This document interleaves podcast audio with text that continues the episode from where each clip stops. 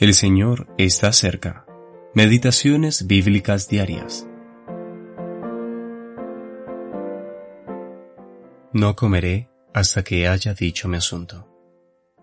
Génesis capítulo 24, versículo 33. Versión Nueva Biblia de las Américas. Hacer la voluntad de Dios, una prioridad para el creyente.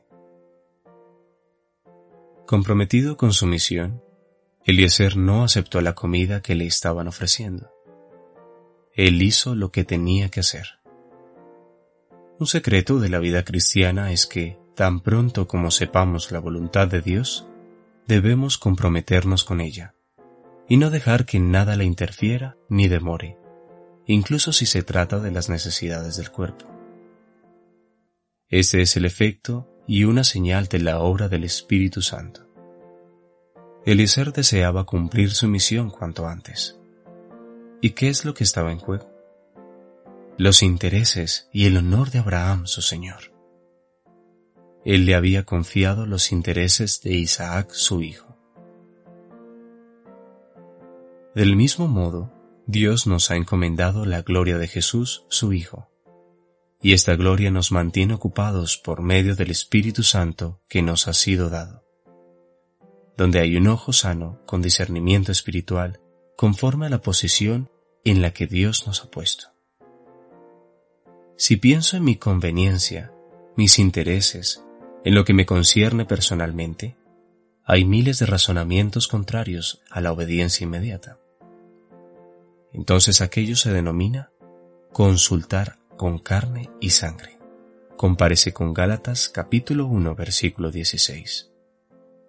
Pero si busco los intereses de Cristo, todo quedará resuelto. La decisión será inmediata.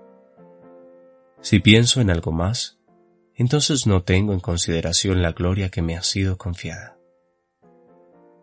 Eliezer pensó siempre en Abraham su Señor, el cual le había confiado todo sus pensamientos se centraban en esto. A nosotros nos sucederá lo mismo si nuestros corazones están llenos del Espíritu Santo. Es muy importante tener siempre presente que Dios nos ha confiado la gloria de Jesús. Él no nos necesitaba. Además, ¿qué podemos hacer nosotros?